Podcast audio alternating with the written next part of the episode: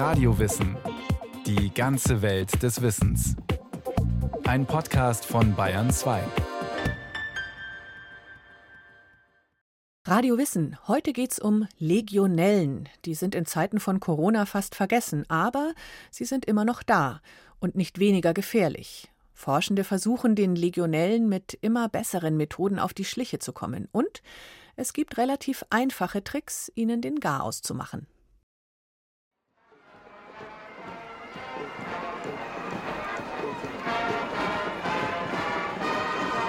Sommer 1976. Die USA feiern 200 Jahre Unabhängigkeit. Rund um den 4. Juli finden unzählige Paraden statt. Königin Elisabeth II. reist zum Staatsbesuch an. Und die traditionellen Feuerwerke zum Independence Day sind diesmal besonders prächtig. Im Zentrum der Feierlichkeiten steht Philadelphia, die zweitgrößte Stadt an der Ostküste. Hier war die Unabhängigkeitserklärung am 4. Juli 1776 beschlossen worden. Die Stadt nutzt das Jubiläum, um sich der Öffentlichkeit zu präsentieren. Millionen von Menschen kommen im Laufe des Jahres nach Philadelphia. Darunter viele, die an Großveranstaltungen teilnehmen, etwa an einem Veteranentreffen der American Legion, der amerikanischen Legion.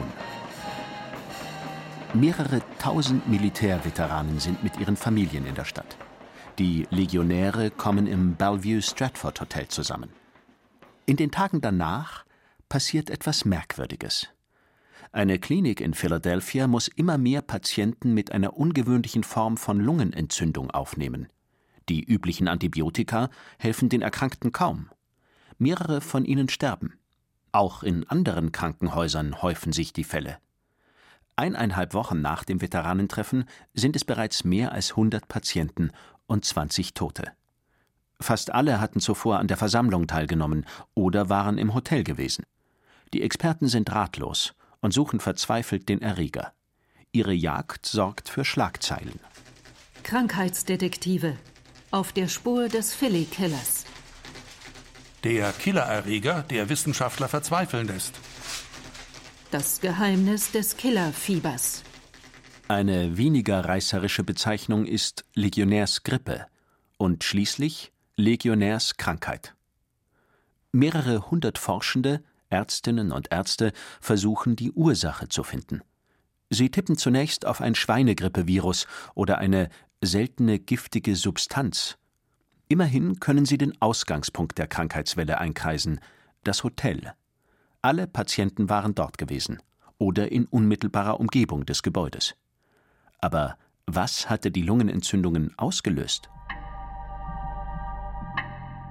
Rund ein halbes Jahr nach dem Ausbruch kann ein Wissenschaftler der amerikanischen Seuchenschutzbehörde Centers for Disease Control and Prevention das Rätsel schließlich lösen.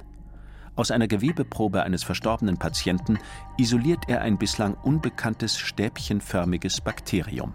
Legionella pneumophila. Pneumophila bedeutet die Lunge liebend. Der Erreger hatte sich offenbar über die Klimaanlage des Hotels verbreitet. Bilanz der Tragödie von Philadelphia: etwa 200 lebensbedrohliche Fälle von Lungenentzündung und mehrere Dutzend Tote. Den Forschenden wird bald klar, das Bakterium hat hier nicht zum ersten Mal zugeschlagen. Auch in anderen Städten hatte es schon tödliche Ausbrüche gegeben, die sich nun endlich erklären ließen. Legionellen sind kleine stäbchenförmige Bakterien, die man eigentlich nur unter dem Mikroskop sehen kann. Also wenige Mikrometer, ein bis drei Mikrometer sind Legionellen groß. Das heißt ein bis dreitausendstel Millimeter, erklärt Dr. Karin Thelen. Sie leitet die Qualitätssicherung der Stadtwerke München. Die sind unter anderem für die Trinkwasserversorgung zuständig. Und Wasser ist genau der Ort, wo man Legionellen findet. Also Legionellen kommen natürlicherweise in Wässern vor und vermehren sich am idealsten zwischen 25 und 45 Grad. Also für die Legionellen ist eben eine etwas wärmere Temperatur sehr wichtig und da fühlen sie sich eben in wässrigen Milieus besonders wohl. Inzwischen weiß man, dass diese Bakterien eine ziemlich große Familie bilden, erläutert Dr. Christian Lück vom Institut für medizinische Mikrobiologie und Hygiene der Technischen Universität Dresden. Nach dem Erreger von Philadelphia wurden in den darauffolgenden Jahren immer mehr Arten entdeckt. Mittlerweile sind in der Gruppe der Legionellen mehr als 60 Spezies namentlich aufgeführt. Ich weiß von vielen Kollegen, dass sie noch nicht benannte Spezies im Kühlschrank haben. Also man kann so von 100 verschiedenen Spezies ausgehen. Die meisten davon sind für uns aber harmlos. Doch es gibt eine entscheidende Ausnahme.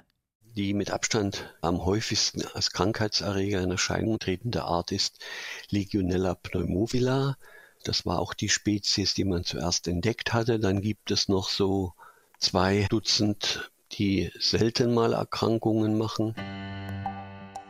Für den überwiegenden Teil der Krankheitsfälle ist sogar nur eine spezielle Untergruppe von Pneumophila verantwortlich. Legionella pneumophila Serogruppe 1. Eine von mehr als einem Dutzend Untergruppen. Sie kann grippeähnliche Symptome auslösen, das sogenannte Pontiac-Fieber, aber eben auch eine schwere Lungenentzündung, die Legionärskrankheit. Doch wie steckt man sich an? Direkt von Mensch zu Mensch jedenfalls nicht. Man kann sich nur infizieren, wenn Legionellen aus dem Wasser in die Lunge geraten. Etwa über feinste Tröpfchen, die mitsamt Bakterien in der Luft schweben. Als Aerosol. Ein solcher Wassernebel kann zum Beispiel beim Duschen entstehen. Aber auch, wenn Klimaanlagen die Wärme mit Hilfe von Wasser an die Außenluft abgeben. Die sogenannten Rückkühlwerke oder Kühltürme, die auf Gebäuden stehen und dann lässt sich so Aerosole in die Umgebung pusten und dadurch entstehen dann eben auch mal Ausbrüche mit mehreren Dutzend oder gar Hunderten Erkrankten. Die zumindest beim Pontiac-Fieber schnell merken, dass etwas nicht stimmt. Wenn Legionellen in die Lunge gelangen und tatsächlich eine Infektion hervorrufen, dann vergehen meistens keine 24 Stunden bis zu den ersten Symptomen. Bei der Legionärskrankheit beträgt die Inkubationszeit eine knappe Woche. Es kann aber auch mal fast vier Wochen dauern. Doch selbst ohne größere Ausbrüche trifft es jedes Jahr allein bei uns mehrere hundert Personen. Also in Deutschland werden gemeldet und mikrobiologisch diagnostizierte Fälle sind meldepflichtig. Lagen wir voriges Jahr bei etwa 1500 Fällen. Dieses Jahr liegen wir in der gleichen Größenordnung. Wir sind nicht das Land mit der höchsten Inzidenz. Da ist Dänemark, Slowenien, auch Italien und Frankreich, die liegen etwas vor uns. Wobei die Zahlen seit 2001 hierzulande kontinuierlich gestiegen sind. Was unter anderem damit zu tun haben dürfte, dass Ärztinnen und Ärzte heute Fälle besser erkennen als früher. Einige Forschende vermuten aber auch, dass die Alterung der Bevölkerung eine Rolle spielt, ebenso die Klimaerwärmung. Wahrscheinlich kommt die Legionärskrankheit bei uns aber noch viel häufiger vor. Das ergeben jedenfalls Hochrechnungen zu Pneumonien, also zu Lungenentzündungen. Und da kommt man eigentlich dann für Deutschland so auf Zahlen von 15.000 bis 30.000. Das heißt, das, was wir im Moment nachweisen, ist wirklich nur die Spitze des Eisbergs. Allerdings spielt da auch eine Rolle, dass keineswegs alle Legionella-Pneumonien hochdramatisch verlaufen. Schätzungsweise zwischen 2 und 4 Prozent aller Lungenentzündungen werden durch Legionellen verursacht. Hinzu kommen, ebenfalls geschätzt, jährlich mindestens 100.000 Erkrankungen mit Pontiac-Fieber in Deutschland. Im Körper zeigen die Bakterien dabei eine Besonderheit. Das Spezielle an der Legionella-Infektion ist, dass die Legionellen sich intrazellulär in den letztlich Abwehrzellen des Menschen vermehren die Zelle also quasi kapern und umsteuern, was unter anderem die Behandlung der Legionärskrankheit mit Antibiotika erschwert. Dadurch, dass bestimmte Antibiotika nicht in die Zellen hinein diffundieren und intrazellulär keine Konzentrationen erreichen, die relevant sind, braucht man Antibiotika, die ihre Wirksamkeit in den Zellen entfalten. Doch trotz solcher Antibiotika verläuft die Legionärskrankheit in fünf, teilweise aber auch in mehr als zehn Prozent der Fälle tödlich. Deshalb ist es wichtig, möglichst zu verhindern, dass sich überhaupt jemand mit Legionellen ansteckt. Jetzt sind wir in einem Badezimmer vom Hotel und da werden in dem Moment die Enden der Steigleitung beprobt. Kerstin Karpf ist unterwegs im Hotel Lichtblick in Alling bei München. Ihr Unternehmen Aquadiagnostik prüft die Warmwasseranlage des Gebäudes. Nach der deutschen Trinkwasserverordnung muss das in Hotels und öffentlichen Einrichtungen jährlich gemacht werden. In Mietshäusern mit drei und mehr Wohnungen alle drei Jahre. Kerstin Karpf will wissen, wie heiß ist das Wasser, das aus der Leitung kommt und wie viele Legionellen schwimmen darin herum. Da dreht man in dem Moment den Perlator raus, lässt einen Moment kurzes Wasser laufen, zieht seine Wasserprobe, misst die Temperaturen nach, lässt dann auch in dem Moment länger laufen, damit wir die Max-Temperaturen haben. Und die sollten in dem Moment schon bei 56, 57 Grad liegen. Also, Perlator rausgeschraubt. Doch bevor sie eine Probe nimmt und die Wassertemperatur misst, greift sie erst einmal zum Gasbrenner. Die Hitze der Flamme tötet alle Bakterien rund um die Öffnung, damit diese nicht die Wasserprobe kontaminieren. Anschließend lässt Kerstin Karpf heißes Wasser laufen und hält eine kleine Kunststoffflasche unter den Hahn. Dann prüft sie mit einem Digitalthermometer, wie warm das Wasser ist. Wir kommen hier auf 54 Grad bei der ersten Temperatur und nach Ablauf auf 57,2. So wie das auch sein sollte. Die Temperatur ist ein ganz entscheidender Faktor, wenn es um Legionellen geht. Bei bis zu 45 Grad Celsius fühlen sie sich so richtig wohl. Erst jenseits von 50 Grad wird es für sie schwierig, sich zu vermehren, erklärt die Mikrobiologin Karin Thelen. Und so gegen 55 Grad hat man das dann erst erreicht, dass die Legionellen tatsächlich im Wasser absterben.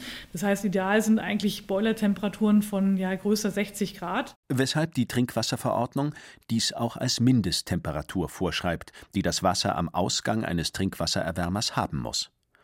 Bei ihren Messungen in Hotels und Mietshäusern überprüft Kerstin Karpf das ebenfalls. Genauso wie die Temperatur, die das Wasser am Ende seiner Runde durch das Leitungssystem hat bevor es von der Warmwasseranlage im Keller wieder erhitzt wird. Der Unterschied darf höchstens 5 Grad betragen. Also das Wasser, was rausgeht, muss Minimum 60 Grad haben und das Wasser, was wieder zurückkommt durch die Zirkulation, muss Minimum 55 Grad entsprechen. Egal wie lang eine Steigleitung ist umso weiter die Strecke ist, umso höher könnte mir denn der Verlust entstehen. Und wenn ich jetzt in dem Moment am Trinkwassererwärmer nur 58 Grad habe, dann kann es mir passieren, dass ich in der Wohnung nur auf 55 Grad komme. Und in der Zirkulation kommt es dann mit 53 oder teilweise 52 Grad zurück. Und das ist genau das, was nicht sein darf. Denn damit lägen die Temperaturen fast schon wieder im Wohlfühlbereich der Legionellen. Ob die sich tatsächlich vermehrt haben, zeigen die Wasserproben. Im Labor werden die Legionellen gezählt, erläutert Karin Thelen. Wie viele sind in einer bestimmten Menge Wasser?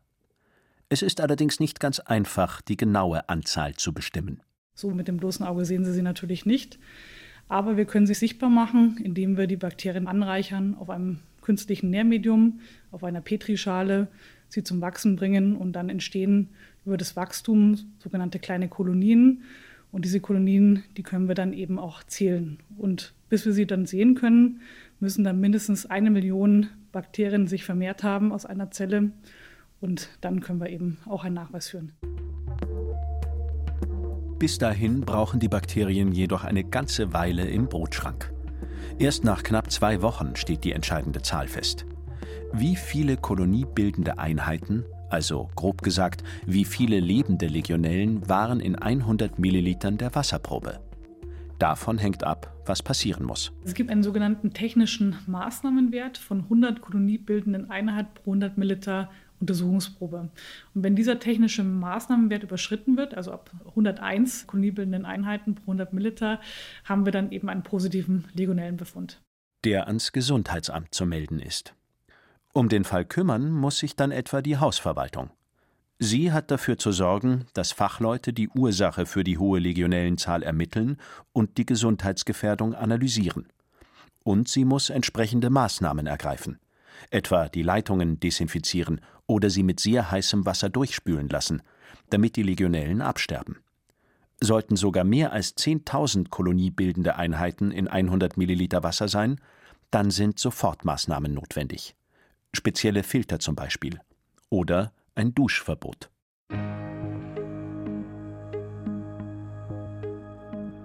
Da Großanlagen in Mietshäusern alle drei Jahre auf Legionellen geprüft werden müssen, öffentliche Trinkwasseranlagen sogar einmal pro Jahr, fällt eine Belastung meist rechtzeitig auf. Dass das Ergebnis erst nach ein paar Tagen kommt, ist hier nicht so entscheidend.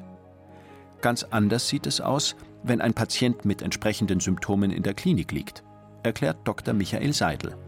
Er ist Gruppenleiter am Lehrstuhl für analytische Chemie und Wasserchemie der Technischen Universität München. Bei einem Patienten wollen Ärztinnen und Ärzte möglichst schnell wissen, ist es eine Legionelleninfektion oder nicht. Wenn wir einen Patienten haben, der eine Legionärskrankheit hat, dann können wir im Urin diese hochpathogene Spezies identifizieren. Legionella pneumophila hinterlässt hier eindeutige Spuren. Bestandteile der Bakterien kann man mit einem Harnschnelltest nachweisen. Das klappt allerdings nicht bei anderen Legionellenarten. Um die nachzuweisen, aber auch um eine genaue Untergruppe zu bestimmen, muss man mehr Aufwand betreiben. Tatsächlich ist es wichtig, den genauen Erreger dingfest zu machen. Und zwar nicht nur für die Patientinnen und Patienten. Man braucht den Steckbrief der Legionellen, um möglichst rasch die Infektionsquelle aufzuspüren und so andere Menschen zu schützen. Also wir haben den Patienten, der ist erkrankt, der hat eine spezifische Spezies, ist an der erkrankt, zum Beispiel Legionella pneumophila, Serogruppe 1 Philadelphia, und die müssen wir in der Umwelt finden. Und das ist die Schwierigkeit. Das dauert mit der Kultur natürlich erstmal lang, bis man die überhaupt kultiviert hat. Und deswegen benötigen wir diese Schnelltests, um diese Quelle schnellstmöglich zu identifizieren. Mit seiner Forschungsgruppe hat Michael Seidel einen solchen Schnelltest entwickelt, im Rahmen des Projekts Legiotyper. Das Team hofft, dass der Ansatz bald als gleichwertig zu den bisherigen Methoden anerkannt wird. Denn je schneller man den Ausgangspunkt einer Infektion findet, desto besser.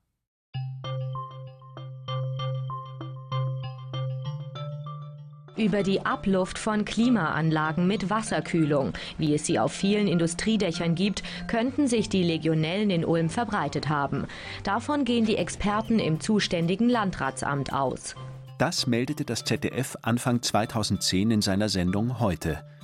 Der Ausbruch in der Region Ulm war der bis dahin größte in Deutschland, erklärt Dr. Udo Buchholz.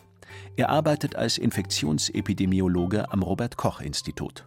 Das betraf damals 65 Fälle, fünf verstarben auch. Die Ursache war damals eine kontaminierte Verdunstungskühlanlage. Geradezu ein Klassiker unter den Ursachen von Legionellenausbrüchen. Genauso drei Jahre später bei einem noch größeren Fall in der Stadt Warstein am Rande des Sauerlands. Dort gab es über 160 Erkrankte und drei Tote. Über den genetischen Fingerabdruck des Legionellenstamms ließ sich auch hier ein Rückkühlwerk als Ausgangspunkt identifizieren. Doch wie waren die Bakterien dorthin gekommen? Das konnten Expertinnen und Experten ebenfalls relativ schnell klären. Die Legionellen stammten ursprünglich aus einer Brauerei. Das Abwasser, das hatte viel einfach Biomaterial und das ist auch immer ein guter Nährstoff für Legionellen. Hat sich dann der Kläranlage der Firma angereichert dann in der flussabwärts liegenden Kläranlage der Stadt. Von wo aus das mit Legionellen belastete Wasser erneut in den Fluss Wester eingeleitet wurde. Und dann gab es wieder eine weitere Firma, die dann dieses Flusswasser verwendet hat, um eine Verdunstungskühlanlage zu speisen. Aus der sich die Legionellen dann mit den feuchten Schwaden in Warstein verbreitet haben. Doch es gab auch schon ganz andere Infektionsquellen. Whirlpools zum Beispiel. Meist treten Fälle von Pontiac-Fieber und Legionärskrankheit allerdings einzeln auf, sporadisch. Hier ist es wesentlich schwieriger herauszufinden, wo sich die Betroffenen angesteckt haben. In Studien hat das bislang nur in fünf bis zehn Prozent der Fälle geklappt. Diesen Wert wollte Udo Buchholz gemeinsam mit anderen Forschenden in einer legionellen Trinkwasserstudie in Berlin übertreffen. Insofern haben wir da in dem Rahmen dieses Projekts sehr viel Energie reingesteckt, um die Infektionsquelle von diesen sporadischen Fällen zu identifizieren. Was ihnen in Zusammenarbeit mit den Bezirksgesundheitsämtern und mehreren Kliniken auch relativ häufig gelungen ist. 2020 zeigte eine Zwischenauswertung der Studie, dass bei jedem vierten Fall das Trinkwasser aus der Wohnung die Infektionsquelle war. Bei jedem siebten Fall war es Trinkwasser aus einer externen Quelle, etwa am Arbeitsplatz. Überraschend, einige Betroffene hatten sich offenbar über nicht ausreichend desinfizierte Zahnprothesen angesteckt. Immerhin 48 Prozent der Infektionen ließen sich einer Quelle zuordnen, womit Udo Buchholz aber noch nicht zufrieden ist. Trotz aller Mühe ist es also nicht gelungen, für etwa die Hälfte der Fälle da eine Infektionsquelle dingfest zu machen. Es verbleibt immer noch ein großer Forschungsbedarf. Auch wenn sich, obwohl regelmäßig kontrolliert wird, vergleichsweise viele Betroffene in der eigenen Wohnung infiziert haben, Panik ist nicht angezeigt. Für gesunde Menschen ist das Risiko, die Legionärskrankheit zu bekommen, letztlich relativ gering. Und man kann es noch weiter reduzieren, indem man den Legionellen das Leben so schwer wie möglich macht, betont Kerstin Karpf von der Firma Aqua Diagnostik. Jeder Nutzer, der in einer Wohnung drin ist, hat einen bestimmungsgemäßen Gebrauch zu gewährleisten. Das heißt, er ist auch dafür verantwortlich, dass er alle 72 Stunden spätestens das Wasser auch in seiner Wohnung laufen lässt. Denn die Bakterien vermehren sich am schnellsten, wenn Wasser längere Zeit steht. Deshalb empfiehlt Kerstin Karpf beim Duschen auch, dass die erste Person, die unter die Dusche steigt, zunächst das Wasser, das im Warmwasserrohr gestanden hat, ablaufen lässt. Wohlgemerkt vor dem Duschen. Immer erst Heißwasser aufdrehen, so lange laufen lassen, bis es heiß kommt und erst dann das Kaltwasser zumischen, dass man duschen kann. Und sie hat noch einen weiteren Tipp. Man sollte den Legionellen im Rohrsystem den Nährboden entziehen. Sie fühlen sich nämlich besonders im Biofilm wohl, einer schleimartigen Mischung aus organischen Substanzen und Mikroorganismen. Und wenn ich aber den Perlate abschraube und öffne mal den Wasserhahn richtig volle Pulle, dann spült man wirklich echt mit dem Wasserdruck, der in der Leitung ist, in dem Moment das Rohrsystem sauber. Und somit trägt man den Biofilm, der sich gebildet hat, wieder ab und der wird dann in dem Moment ausgespült. Hat man den Perlator dann eh schon in der Hand, kann man ihn auch gleich noch reinigen und nach ein paar Jahren austauschen den Duschkopf ebenfalls. Damit sollte die Gefahr aus der Wasserleitung so gut wie gebannt sein.